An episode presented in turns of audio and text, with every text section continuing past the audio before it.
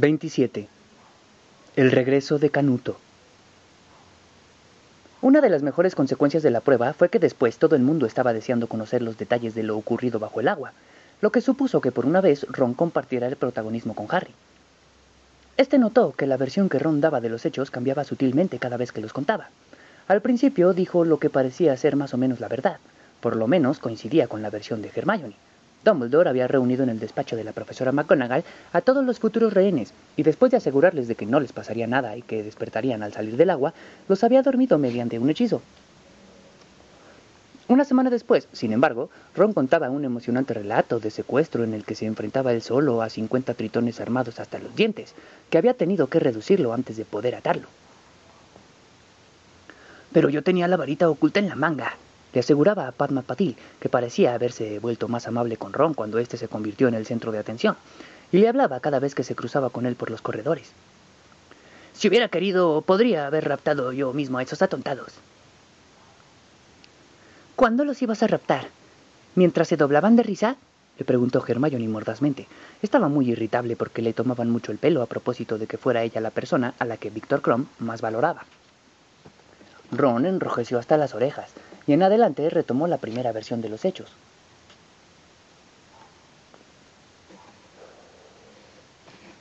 Había empezado marzo, y el tiempo se hizo más seco, pero un viento terrible parecía despellejarles manos y cara cada vez que salían del castillo. Había retrasos en el correo porque el viento desviaba las lechuzas del camino. La lechuza marrón que Harry había enviado a Sirius con la fecha del permiso para ir a Hogsmeade volvió el viernes por la mañana a la hora del desayuno, con la mitad de las plumas revueltas. En cuanto Harry le desprendió la carta de Sirius, se escapó, temiendo que le enviaran otra vez. La carta de Sirius era casi tan corta como la anterior. Vayan al paso de la cerca que hay al final de la carretera que sale de Hogsmeade, más allá de Dervish y Buggers, el sábado a las dos en punto de la tarde. Lleven toda la comida que puedan. No habrá vuelto a Hogsmeade, exclamó Ron sorprendido. Eso parece, observó Hermione. No puedo creerlo dijo Harry muy preocupado. Si lo atrapan... Hasta ahora no lo han conseguido, le recordó Ron. Y el lugar ya no está lleno de dementores. Harry plegó la carta, pensando. La verdad era que quería volver a ver a Sirius, de forma que fue a la última clase de la tarde, doble hora de pociones, mucho más contento de lo que normalmente se sentía cuando bajaba a la escalera que llevaba a las mazmorras. Malfoy, Crape y Goyle habían formado un corrillo a la puerta de la clase de la pandilla de chicas de Slytherin, a la que pertenecía Pansy Parkinson. Todos miraban algo que Harry no alcanzó a distinguir y se reían por lo bajo con muchas ganas. La cara de Pansy asomó por detrás de la ancha espalda de Goyle y los vio acercarse. ¡Ahí están! ¡Ahí están! anunció con una risa tonta, y el corro se rompió.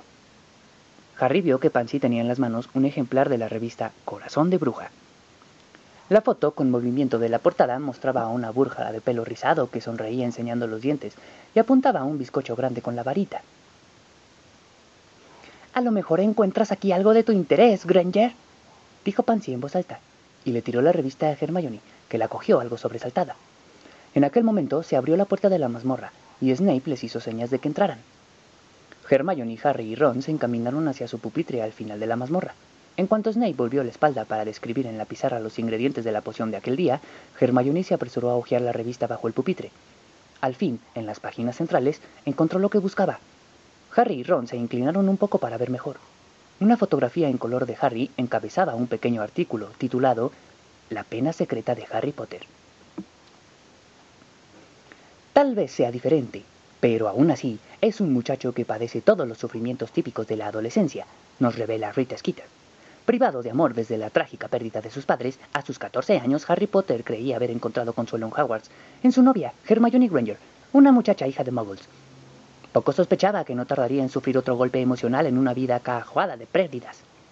La señorita Granger, una muchacha nada agraciada pero sí muy ambiciosa, parece sentir debilidad por los magos famosos, debilidad que ni siquiera Harry ha podido satisfacer por sí solo.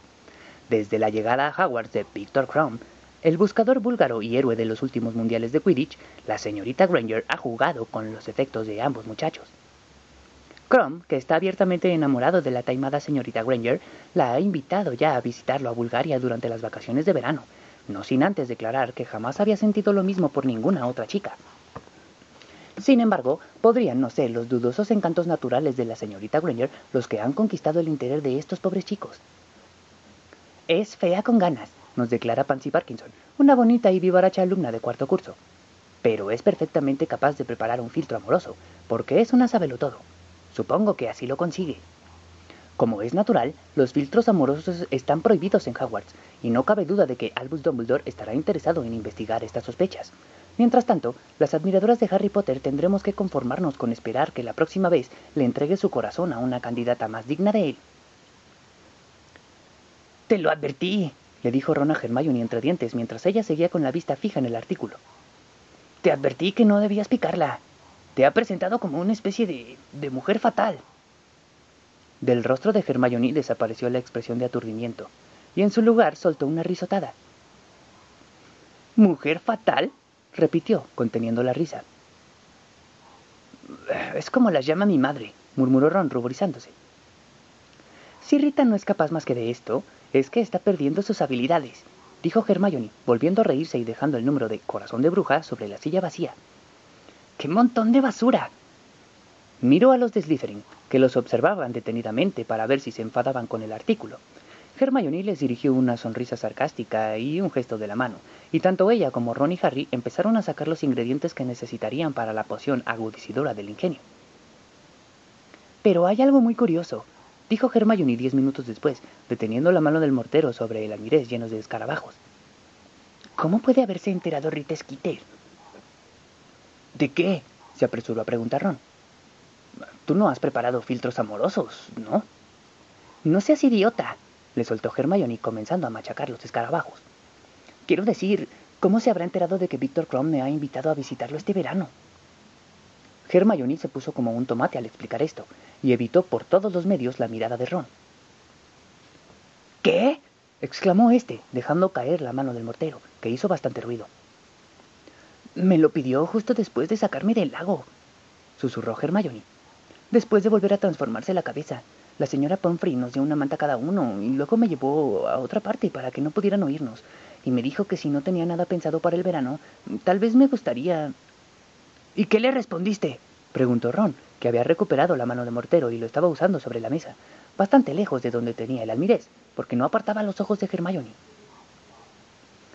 Y dijo que nunca había sentido lo mismo por ninguna otra chica, siguió Hermione poniéndose tan colorada que en aquel momento Ron casi notaba el calor que desprendía.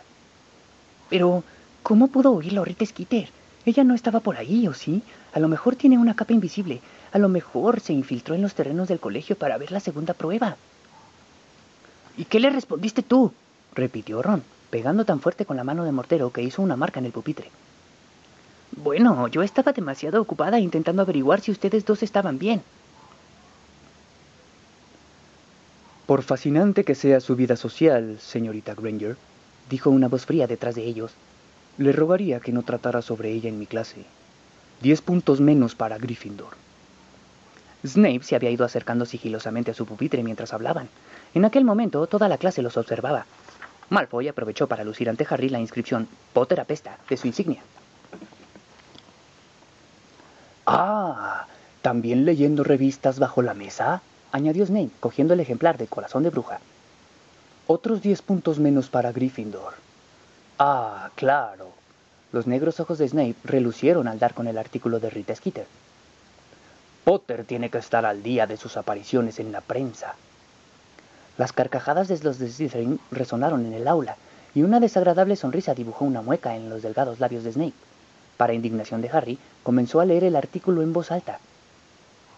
La pena secreta de Harry Potter. Vaya, vaya, Potter. ¿De qué sufre usted ahora? Tal vez sea diferente, pero aún así... Harry notaba que le ardía la cara. Snape se paraba al final de cada clase para dejar que los de Slytherin se rieran. Leído por Snape, el artículo sonaba diez veces peor. Los admiradoras de Harry Potter tendremos que conformarnos con esperar que la próxima vez le entregue su corazón a una candidata más digna de él. ¡Qué conmovedor! dijo Snape con desprecio, cerrando y enrollando la revista ante las risas continuadas de los de Slytherin. Bueno, creo que lo mejor será que los separe a los tres para que puedan pensar en sus pociones y olvidar por un momento sus enmarañadas vidas amorosas. Weasley, quédese donde está. Señorita Granger, allá, con la señorita Parkinson. Potter, a la mesa que está enfrente de la mía. ¡Muévase ya! Furioso, Harry echó los ingredientes y la mochila en el caldero y lo llevó hasta la mesa vacía que había en la parte delante de la mazmorra. Snape lo siguió, se sentó a su mesa y observó a Harry vaciando el caldero. Decidido a no mirarlo, Harry reanudó la tarea de machacar escarabajos, imaginándose la cara de Snape en cada uno de ellos. Toda esta atención por parte de la prensa parece habérsele subido a la cabeza, ya que estaba bastante llena de presunción, Potter. Dijo Snape en voz baja, cuando el resto de la clase había vuelto a lo suyo. Harry no respondió. Sabía que Snape trataba de provocarlo, tal como había hecho en otras ocasiones. Sin duda quería una excusa para quitarle a Gryffindor 50 puntos antes del final de la clase. Podrías tener la equivocada impresión de que todo un mundo mágico está pendiente de ti. Siguió Snape, pasando a tutearlo y en voz baja que nadie podía oírlo. Harry siguió machacando los escarabajos, aunque ya los había reducido a un polvo finísimo. Pero me da igual cuántas veces aparezca tu foto en los periódicos. Para mí, Potter, no eres más que un niño desagradable, que cree estar por encima de las reglas. Harry echó el polvo de escarabajo en el caldero y se puso a cortar las raíces de jengibre. Las manos le temblaban un poco de la cólera, pero no levantaba los ojos, como si no oyera lo que Snape le decía. Así que te advertiré algo, Potter, prosiguió Snape, con la voz aún más suave y ponzoñosa. Seas o no una diminuta celebridad, si te pillo volviendo a entrar en mi despacho. Yo no me he acercado nunca a su despacho, replicó Harry enojado, olvidando su fingida sordera. No me mientas, dijo Snape entre dientes, perforando a Harry con sus insondables ojos negros. ¿Piel de serpiente arbórea africana? branquialgas. Tanto una como otra salieron de mi armario privado, y sé quién las robó. Harry le devolvió la mirada a Snape, intentando no pestañear ni parecer culpable. La verdad era que él no le había robado ninguna de aquellas cosas. Era Hermione quien había cogido la piel de serpiente arbórea africana cuando estaban en segundo. La necesitaban para la poción multijugos. Y aunque aquella vez Snape había sospechado de Harry, no había podido demostrarlo. En cuanto a las branquialgas, era evidente que las había robado Dobby. No sé de qué me habla, contestó Harry fríamente. No estabas en el dormitorio la noche en que entraron en mi despacho, le dijo Snape en voz baja. Lo sé, Potter, y aunque Ojoloco Moody haya ingresado en tu club de admiradores, no por eso toleraré tu comportamiento. Una nueva incursión nocturna en mi despacho, Potter, y lo pagarás. Bien, repuso Harry con serenidad, volviendo a sus raíces de jengibre. Lo tendré en cuenta por si alguna vez siento impulsos de entrar. Hubo un brillo en los ojos de Snape. Se metió la mano en la túnica negra. Por un momento Harry temió que sacara la varita y le echara una maldición ahí mismo. Luego vio que lo que sacaba era un pequeño tarro de cristal con una poción que parecía agua. Harry la observó. ¿Sabes qué es esto, Potter? preguntó Snape, y sus ojos volvieron a brillar malévolamente. No, respondió Harry, aquella vez con total sinceridad. Es Veritaserum, una poción de la verdad tan poderosa que tres gotas bastarían para que descubrieras tus más íntimos secretos ante toda la clase, dijo Snape con la voz impregnada de odio.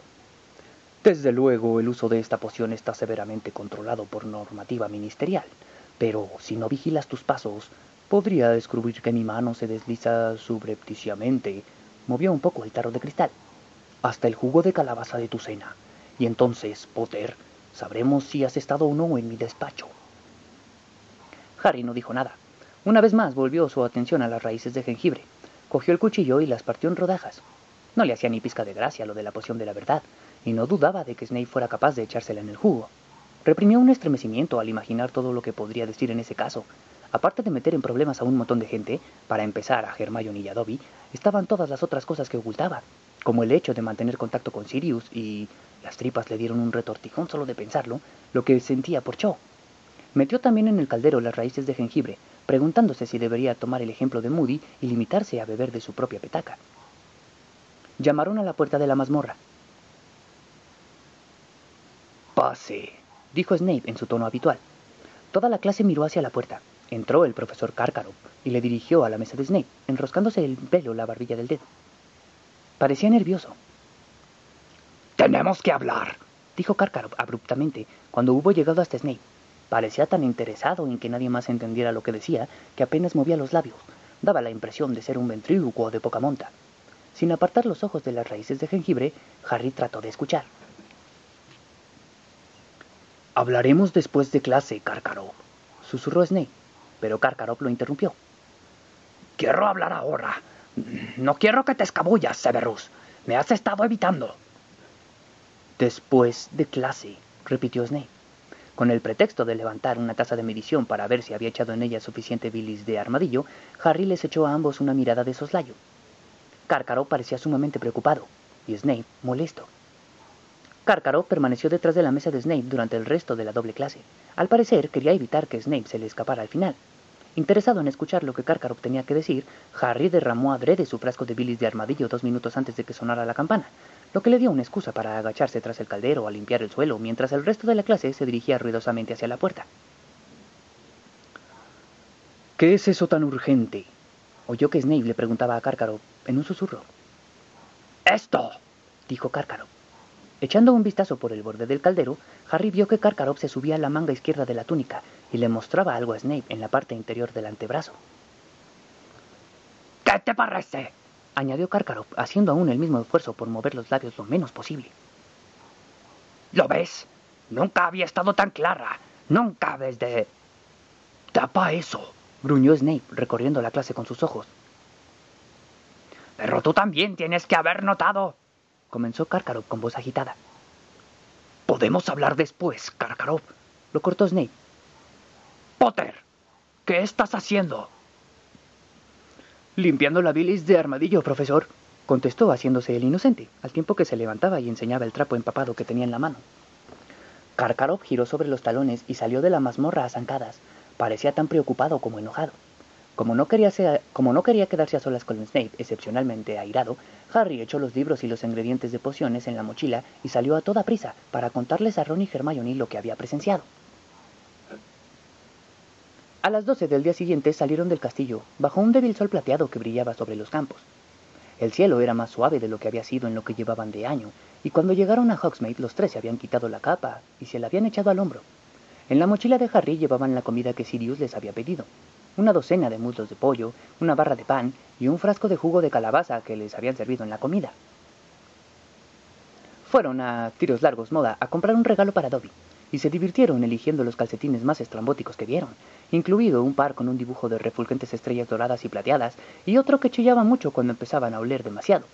A la una y media subieron por la calle principal, pasaron Dervish y Bangles y salieron hacia las afueras del pueblo. Harry no había ido nunca por ahí. El ventoso callejón salía del pueblo hacia el campo sin cultivar que rodeaba Hogsmeade. Las casas estaban por ahí, más espaciadas, y tenían jardines más grandes. Caminaron hacia el pie de la montaña que dominaba Hogsmeade, Doblaron una curva y vieron al final del camino unas tablas puestas para ayudar a pasar una cerca. Con las patas delanteras apoyadas en la tabla más alta y los periódicos en la boca, un perro negro, muy grande y lanudo, parecía aguardarlos. Lo reconocieron enseguida. Hola, Sirius, saludó Harry cuando llegaron hasta él. El perro olió con avidez la mochila de Harry, meneó la cola y luego se volvió y comenzó a trotar por el campo cubierto de maleza que subía hasta el rocoso pie de la montaña. Harry, Ron y Hermione traspasaron la cerca y lo siguieron. Sirius los condujo a la base misma de la montaña, donde el suelo estaba cubierto de rocas y cantos rodados, y empezó a ascender por la ladera. Un camino fácil para él, con sus cuatro patas, pero Harry, Ron y Hermione se quedaron pronto sin aliento. Siguieron subiendo tras Sirius durante casi media hora por el mismo camino pedregoso, empinado y serpenteante. El perro movía la cola mientras ellos sudaban bajo el sol. A Harry le dolían los hombros por las correas de la mochila.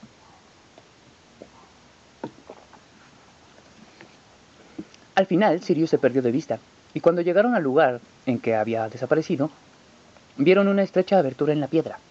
Se metieron por ella con dificultad y se encontraron en una cueva fresca y oscura. Al fondo, atado a una roca, se hallaba el hipogrifo Buckbeak. Mitad caballo gris y mitad águila gigante, sus fieros ojos naranja brillaron al verlos. Los tres se inclinaron notoriamente hasta él, y después de observarlos por un momento, Buckbeak dobló sus escamosas rodillas delanteras y permitió que Hermione se acercara y le acariciara el cuello con plumas. Harry, sin embargo, miraba al perro negro, que acababa de convertirse en su padrino. Sirius llevaba puesta una túnica gris andrajosa, la misma que llevaba al dejar Azkaban, y estaba muy delgado. Tenía el pelo más largo que cuando se había aparecido en la chimenea, y sucio y enmarañado como el curso anterior. pollo! Exclamó con voz ronca, después de haberse quitado de la boca los números atrasados de El Profeta y haberlos echado al suelo de la cueva. Harry sacó de la mochila el pan y el paquete de muslos de pollo y se los entregó. Gracias, dijo Sirius, que los abrió de inmediato, cogió un muslo y se puso a devorarlo sentado en el suelo de la cueva. Me alimento sobre todo de ratas. No quiero robar demasiada comida en Hogsmeade porque llamaría la atención. Sonrió a Harry, pero a este le costó un esfuerzo devolverle la sonrisa. ¿Qué haces aquí, Sirius? le preguntó. Cumplir con mi deber de padrino, respondió Sirius, royendo el hueso de pollo de forma muy parecida a como lo habría hecho un perro. No te preocupes por mí, me hago pasar por un perro vagabundo de muy buenos modales. Seguía sonriendo. Al ver la cara de preocupación de Harry, dijo más seriamente. Quiero estar cerca. Tu última carta, bueno, digamos simplemente que cada vez huele todo más a chamusquina. Voy recogiendo los periódicos que la gente tira y, a juzgar por las apariencias, no soy el único que empieza a preocuparse. Señaló con la cabeza los amarillentos números de El Profeta que estaban en el suelo. Ron los cogió y los desplegó. Harry, sin embargo, siguió mirando a Sirius. ¿Y si te atrapan? ¿Qué pasará si te descubren? Ustedes tres y Dumbledore son los únicos por aquí que saben que soy un animago, dijo Sirius, encogiéndose de hombros y siguiendo con el pollo. Ron le dio un codazo a Harry y le pasó los ejemplares de El Profeta. Eran dos. El primero llevaba el titular La misteriosa enfermedad de Bartemius Crouch. El segundo, La bruja del ministerio sigue desaparecida. El ministro de magia se ocupa ahora personalmente del caso. Harry miró el artículo sobre Crouch. Las frases le saltaban a los ojos. No se le ha visto en público desde noviembre. La casa parece desierta. El Hospital Salmungo de Enfermedades y Heridas Mágicas rehúsa hacer comentarios. El ministerio se niega a confirmar los rumores de enfermedad crítica. Suena como si se estuviera muriendo, comentó Harry. Pero no puede estar tan malo si se ha colado en Hogwarts. Mi hermano es el ayudante personal de Crouch, informó Ron a Sirius. Dice que lo que tiene Crouch se debe al exceso de trabajo. Eso sí, la última vez que lo vi de cerca parecía enfermo, añadió Harry pensativamente, sin dejar el periódico. La noche en que salió mi nombre del cáliz. Se está llevando su merecido por despedir a Winky, dijo Hermione con frialdad. Estaba acariciando a Buckbeak, que mascaba los huesos de pollo que Sirius iba dejando. Apuesto a que se arrepiente de haberlo hecho. Apuesto a que ahora que ella no está para cuidarlo, se da cuenta de lo que valía. Hermione está obsesionada con los elfos domésticos, le explicó Ron a Sirius, dirigiendo a Hermione una mirada severa. Pero Sirius parecía interesado. ¿Crouch despidió a su elfina doméstica? Sí, en los mundiales de Quidditch, repuso Harry, y se puso a contar la historia de la aparición de la marca tenebrosa, y de que habían encontrado a Winky con la varita de él en la mano, y del enojo del señor Crouch. Cuando Harry hubo concluido, Sirius se puso de nuevo en pie y comenzó a pasear de un lado a otro de la cueva.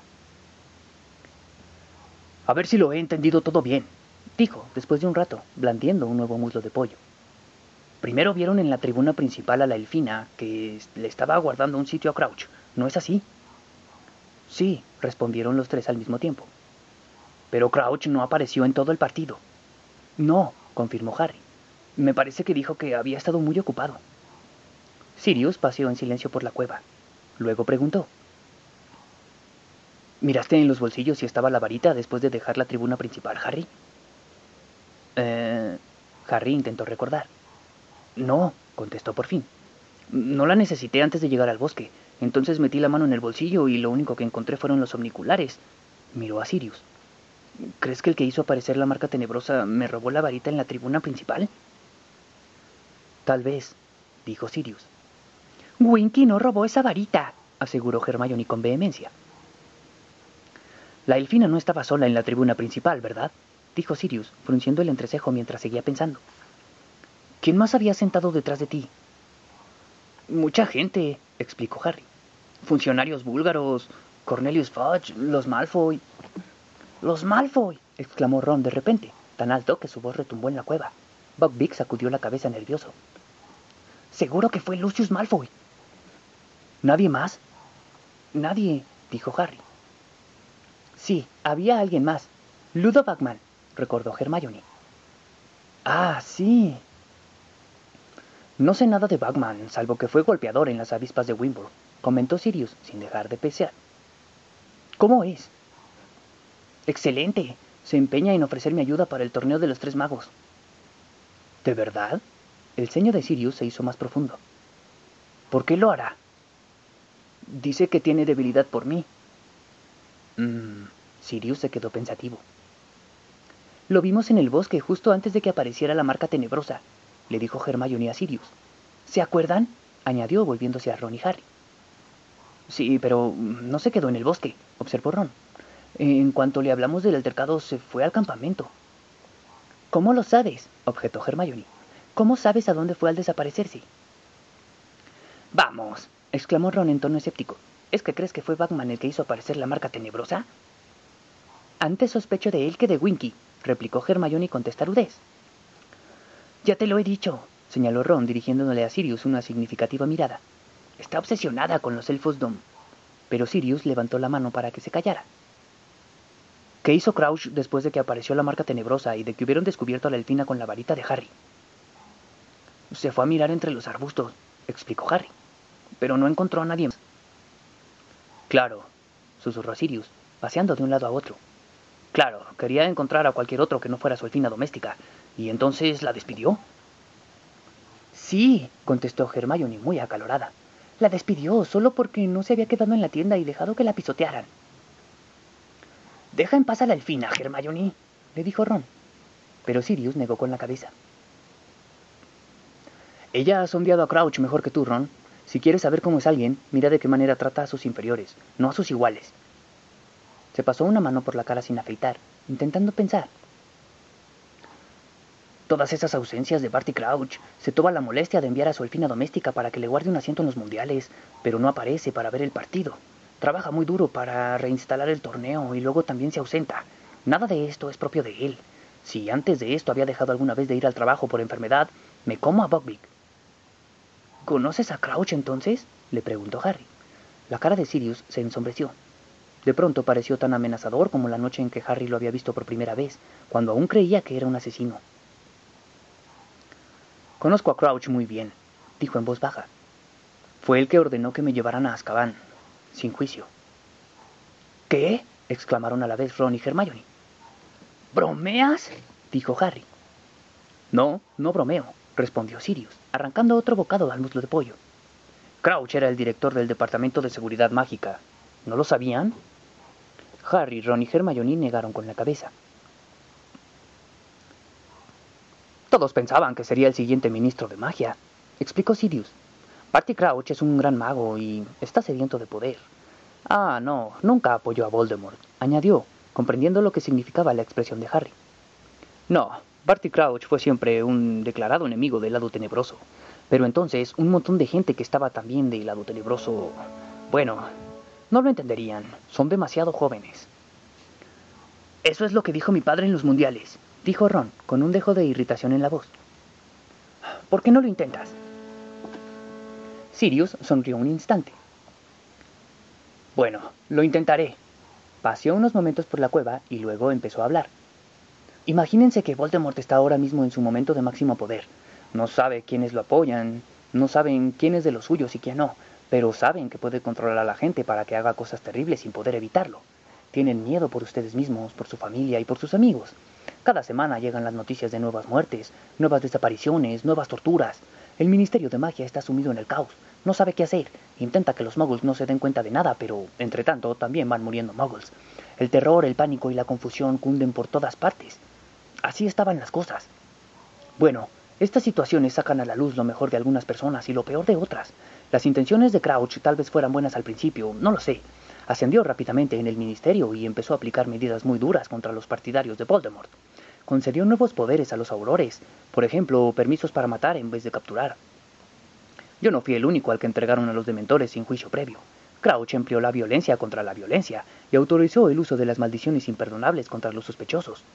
Diría que llegó a ser tan cruel y despiadado como los que estaban en el lado tenebroso. Tenía sus partidarios, por supuesto, mucha gente que pensaba que aquel era el mejor modo de hacer las cosas, y muchos magos y brujas pedían que asumiera el poder como nuevo ministro de magia. Cuando desapareció Voldemort, parecía que era solo cuestión de tiempo para que Crouch ocupara el cargo más alto del escalafón. Pero entonces sucedió algo bastante inoportuno. Sirius sonrió con tristeza. El propio hijo de Crouch fue descubierto con un grupo de mortífagos que se las habían arreglado para salir de Azkaban. Según parecía, buscaban a Voldemort para restaurar su poder. ¿Pillaron al hijo de Crouch? preguntó Hermione con voz entrecortada. Sí, contestó Sirius, tirándole a Poppy el hueso de pollo. Luego se apresuró a coger la barra de pan y partirla por la mitad. Un golpe muy duro para Barty, me imagino. Tal vez debería haber dedicado más tiempo a la familia. Tal vez debería haber trabajado algo menos y vuelto a su casa antes, de vez en cuando, para conocer a su propio hijo. Empezó a devorar el pan a grandes bocados. ¿Su propio hijo era un mortífago? inquirió Harry. No lo sé realmente, repuso Sirius, metiéndose más pan en la boca. Yo ya estaba en Azkaban cuando lo llevaron. Estas son cosas que en su mayor parte he averiguado después de haber salido. Desde luego, el muchacho fue descubierto en compañía de gente que me apostaría el cuello a que eran mortífagos, pero tal vez solo estuviera en el lugar equivocado, en el momento equivocado, como la elfina doméstica. ¿Intentó liberar a su hijo? Susurró Hermione. Sirius soltó una risa que sonó casi como un ladrido. ¿Liberar a su hijo? Creía que habías entendido cómo es, Hermione. Quería apartar del camino todo lo que pudiera manchar su reputación. Había dedicado su vida entera a escalar puestos para llegar a ministro de magia. Ya lo viste despedir a su elfina doméstica porque lo había vuelto a asociar con la marca tenebrosa. ¿No te da eso a entender cómo es? El amor paternal de Crouch se limitó a concederle un juicio, y según parece no fue más que una oportunidad para demostrar lo mucho que aborrecía al muchacho. Luego lo mandó derecho a Azkaban. ¿Entregó a su propio hijo a los dementores? preguntó Harry en voz baja. Sí, respondió Sirius, y ya no estaba nada sonriente. Vi cuando los dementores lo condujeron. Lo vi a través de los barrotes de mi celda. Lo metieron en una cercana a la mía. No tendría más de 19 años. Al caer la noche gritaba llamando a su madre. Al cabo de unos días se calmó, sin embargo. Todos terminan calmándose, salvo cuando gritan en sueños. Por un momento, al rememorar la prisión, la mirada triste de Sirius resultó más triste que nunca. Entonces, ¿todavía sigue en Azkaban? inquirió Harry. No, contestó Sirius con voz apagada. No, ya no está ahí. Murió un año después de entrar. ¿Murió? No fue el único, dijo Sirius con amargura. La mayoría se vuelven locos y muchos terminan por dejar de comer. Pierden la voluntad de vivir. Se sabía cuándo iba a morir alguien porque los dementores lo sentían, se excitaban. El muchacho parecía bastante enfermo cuando llegó, como Crouch era un importante medio del ministerio, él y su mujer pudieron visitarlo en el lecho de muerte. Fue la última vez que vi a Barty Crouch, casi llevando a rastras a su mujer cuando pasaron por delante de mi celda. Según parece, ella murió también un poco después. De pena. Se consumió igual que el muchacho. Crouch no fue a buscar el cadáver de su hijo. Los propios dementores lo enterraron junto a la fortaleza. Yo los vi hacerlo. Sirius dejó a un lado el pan que acababa de levantar para llevárselo a la boca y en su lugar cogió el frasco de jugo de calabaza y lo apuró. Y de esa forma Crouch lo perdió todo justo cuando parecía que ya lo había alcanzado. Continuó, limpiándose la boca con el dorso de la mano. Había sido un héroe, preparado para convertirse en el Ministerio de Magia, y un instante más tarde su hijo había muerto, su mujer también, el nombre de su familia estaba deshonrado y, según he escuchado después de salir de la cárcel, su popularidad había caído en picado. Cuando el chico murió, a la gente empezó a darle pena y se preguntaron por qué un chico de tan buena familia se había descarriado de aquella manera. La respuesta que encontraron fue que su padre nunca se había preocupado mucho por él. Y por eso el cargo lo consiguió, lo consiguió Cornelius Fudge. Y a Crouch lo relegaron al Departamento de Cooperación Mágica Internacional. Hubo un prolongado silencio. Harry recordó la manera en que Crouch se le salían los ojos de las órbitas al encontrar en el bosque a su elfina doméstica, la noche de los mundiales de Quidditch. Aquel, pues, era el motivo por el que Crouch había extendido de tal manera al encontrar a Winky bajo la marca tenebrosa. Le había recordado a su hijo, el antiguo escándalo y su caída en desgracia en el ministerio. Moody dice que Crouch está obsesionado con atrapar magos tenebrosos, le dijo Harry a Sirius. Sí, he oído que se ha convertido en una especie de manía suya, repuso Sirius, asintiendo con la cabeza. Seguramente piensa que todavía tiene esperanzas de recobrar su antigua popularidad si atrapa algún mortífago. Y se coló en Hogwarts para registrar el despacho de Snape, exclamó Ron, eufórico, mirando a Hermione. Sí, y eso no tiene ningún sentido, dijo Sirius. Claro que lo tiene, exclamó Ron emocionado, pero Sirius negó con la cabeza. Mira, si Crouch quiere investigar a Snape, ¿por qué no va a las pruebas del torneo? Sería una excusa ideal para hacer visitas regulares a Hogwarts y tenerlo vigilado. O sea que crees que Snape se trae algo entre manos, dijo Harry, pero Hermione lo interrumpió. Me da igual lo que digan. Dumbledore confía en Snape. Vamos, Hermione, dijo Ron impaciente. Ya sabemos que Dumbledore es muy inteligente y todo eso, pero siempre es posible que un mago tenebroso realmente listo lo pueda engañar. Entonces, ¿por qué Snape le salvó la vida a Harry en primero, eh? ¿Por qué no lo dejó morir? No lo sé. A lo mejor le daba miedo que Dumbledore lo pusiera de patitas en la calle. ¿Qué piensas tú, Sirius? preguntó Harry, y Ron y Hermione dejaron de discutir para escuchar. Pienso que los dos tienen algo de razón, contestó Sirius mirándolos pensativamente. En cuanto supe que Snape daba clase aquí, me pregunté por qué Dumbledore lo había contratado. Snape siempre había sentido fascinación por las artes oscuras. Ya en el colegio era famoso por ello. Era una pelota empalagosa de pelo engrasado, añadió, y Harry y Ron se sonrieron el uno al otro. Cuando llegó al colegio conocía más maldiciones que la mayoría de los que estaban en séptimo, y formó parte de una pandilla de Slytherin, que luego resultaron casi todos mortífagos. Sirius levantó los dedos y comenzó a contar con ellos los nombres. Rosier y Wilkes, a los dos los mataron los aurores un año antes de la caída de Voldemort. Los Lestrange, que son matrimonio, están en Azkaban. Avery, del que he oído que se quitó del medio diciendo que había actuado bajo los efectos de la maldición Imperios, todavía anda suelto, pero que yo sepa, contra Snape no hubo denuncias. No es que eso signifique gran cosa, son muchos los que nunca fueron atrapados, y desde luego Snape es lo bastante listo y astuto para mantenerse al margen de los problemas. Snape conoce muy bien a Cárcaro, pero lo disimula, dijo Ron. Sí, tendrías que haber visto la cara que puso Snape cuando Karkaroff entró ayer en pociones, se apresuró a añadir Harry. Karkaroff quería hablar con Snape y lo acusó de estar evitándolo. Parecía realmente preocupado. Le mostró a Snape algo que tenía en el brazo, pero no vi qué era. ¿Que le mostró a Snape algo que tenía en el brazo? repitió Sirius desconcertado. Se pasó los dedos distraídamente por el pelo sucio y volvió a encogerse de hombros. Bueno, no tengo idea de qué puede ser, pero si Karkaroff está de verdad preocupado y acude a Snape en busca de soluciones... Sirius miró la pared de la cueva y luego hizo una mueca de frustración. Aunque del hecho de que Dumbledore confía en Snape, y ya sé que Dumbledore confía en las personas de las que otros no se fiarían, pero no creo que permitiera dar clase en Hogwarts si hubiera estado alguna vez al servicio de Voldemort. Entonces, ¿por qué están tan interesados en Moody y Crouch en su despacho? insistió Ron. Bueno, dijo Sirius pensativamente. No me extrañaría que Ojo Loco hubiera entrado en el despacho de todos los profesores en cuanto llegó a Hogwarts.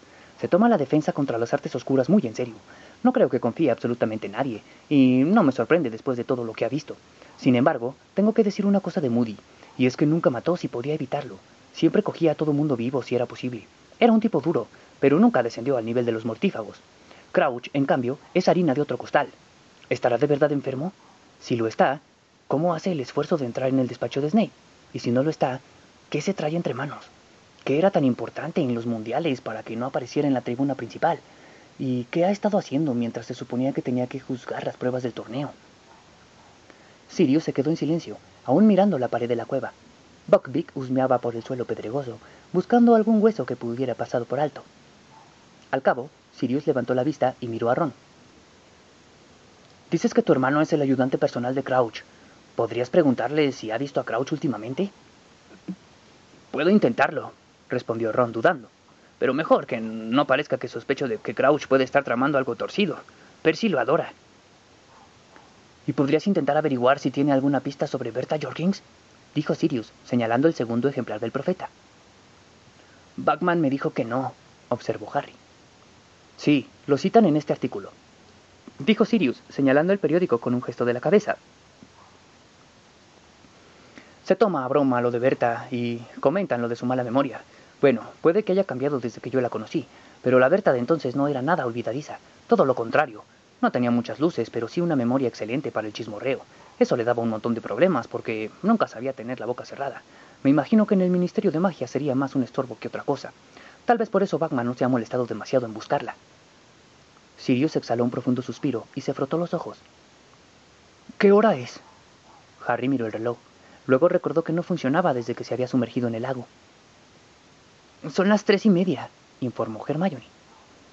Será mejor que vuelvan al colegio, dijo Sirius poniéndose en pie. Ahora escuchen. Le dirigió a Harry una mirada especialmente dura. No quiero que se escapen del colegio para venir a verme, ¿de acuerdo? Confórmense con enviarme notas. Sigo queriendo conocer cualquier cosa rara que ocurra, pero no salgas de Howard sin permiso. Resultaría una oportunidad ideal para atacarte. Nadie me ha intentado atacar hasta ahora, salvo un dragón y un par de Grindylows, contestó Harry. Pero Sirius lo miró con severidad. Me da igual, no respiraré tranquilo hasta que el torneo haya finalizado, y eso no será hasta junio. Y no lo olviden. Si hablan de mí entre ustedes, llámenme hocicos, ¿vale? Le entregó a Harry el frasco y la servilleta vacíos y se despidió de Buckbeak dándole unas palmadas en el cuello. Iré con ustedes hasta la entrada del pueblo, dijo. A ver si me puedo conseguir otro periódico. Antes de salir de la cueva volvió a transformarse en el perro grande y negro, y todos juntos descendieron por la ladera de la montaña, cruzaron el campo pedregoso y volvieron al punto de la cerca donde estaban las tablas para pasarla con más facilidad. Ahí les permitió que le dieran unas palmadas en el cuello en señal de despedida, antes de volver y salir para dar una vuelta por los alrededores del pueblo. Los tres se prendieron el camino de vuelta al castillo, pasando de nuevo por Hogsmeade. Me pregunto si Percy sabrá todo eso de Crouch, dijo Ron de camino al castillo. Pero a lo mejor le da igual. A, a lo mejor lo admiraría más por ello. Sí, Percy adora las normas. Diría que Crouch se negó a saltárselas por su propio hijo. Percy no entregaría a los dementores a nadie de su familia, afirmó Hermione severamente. No lo sé, dijo Ron. Si pensara que nos interpondríamos en su camino de ascenso, Percy es muy ambicioso, ¿sabes? Subieron la escalinata de piedra de acceso al castillo, y al entrar en el vestíbulo les llegó un delicioso olor a comida procedente del gran comedor. Pobre hocicos, dijo Ron suspirando. Tiene que quererte mucho, Harry. Imagínate, vivir a base de ratas.